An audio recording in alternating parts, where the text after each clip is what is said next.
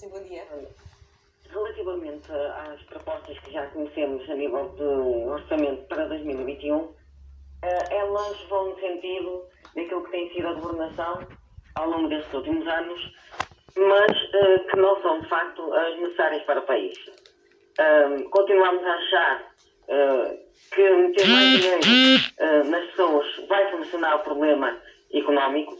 Eh, quando nós temos uma economia em eh, crescimento, portanto, aquilo que deveria, estar ser, eh, deveria ter sido feito e eh, não está a ser feito era uma reformulação e uma reforma do- da função pública do Estado para diminuir, portanto, o peso eh, da despesa pública e isso não está a ser feito. E depois há outra questão, que é, se olharmos agora para, para a conjuntura atual com a pandemia, nós verificamos que as empresas eh, estão eh, asfixia- eh, asfixiadas e, portanto, o desemprego tem vindo a aumentar e aquilo que deveria estar a ser feito era apoiar as empresas e estar a aumentar o, o salário público, o salário mínimo nesta altura vai ainda agravar essa situação porque eh, a nível de tesouraria as empresas não têm condições para o fazer. Eh, agora, relativamente à aprovação do orçamento,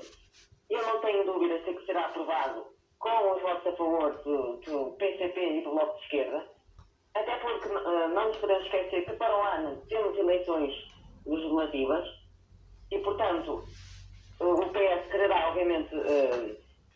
ganhar as eleições, mas o Bloco de Esquerda e o PCP também não prescindirão daquelas que são as suas bandeiras. E eh, se olharmos eh, para os objetivos eh, a nível, a de eleições, eh, obviamente que o PS quererá ter maioria absoluta, mas será muito difícil. E por isso terá obviamente que ceder ao Bloco de Esquerda e ao PCP para conseguir manter-se eh, na governação. Agora, hum, se olharmos para as propostas também daquilo que defende, por exemplo, o Bloco de Esquerda, que é mais eh, apoio e reforço do Serviço Nacional de Saúde, eh, isso vem provar que, de facto, matéria. E, e basta olhar que, que aquilo que o Governo afirma de que apostou no, no Serviço Nacional de Saúde tem muito a ver. É verdade que a despesa com o Serviço Nacional de Saúde pode ter aumentado, mas isso também tem a ver com a, a, a reversão das 35 horas. Portanto, eh, não houve efetivamente uma aposta no reforço do Serviço Nacional de Saúde. Mas continuo a achar que vamos no sentido contrário, que é, eh, não é eh, apoiar eh, no sentido de dar mais rendimento às pessoas, que a economia vai alavancar e conseguimos maior crescimento, mas é apoiar as empresas a nível fiscal,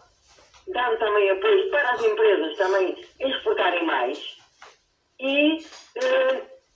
voltando a tocar naquilo que toquei no início, que é uma reforma do, do Estado. E isso passa, obviamente,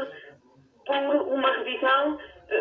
daquilo que é o peso do- do- dos trabalhadores que o Estado tem e, da despesa do Estado,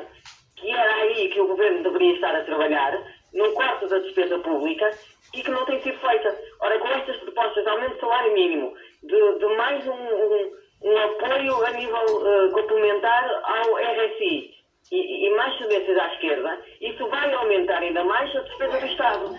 E fica, E, fica eh, clara essa, essa sua ideia, Jorge. Peço desculpa estar a interromper, mas temos mesmo de avançar de qualquer forma. Uh, já ficou uh, claro, bas- bastante claro o seu, o seu argumento. Ouvimos ainda Maria Gomes, que está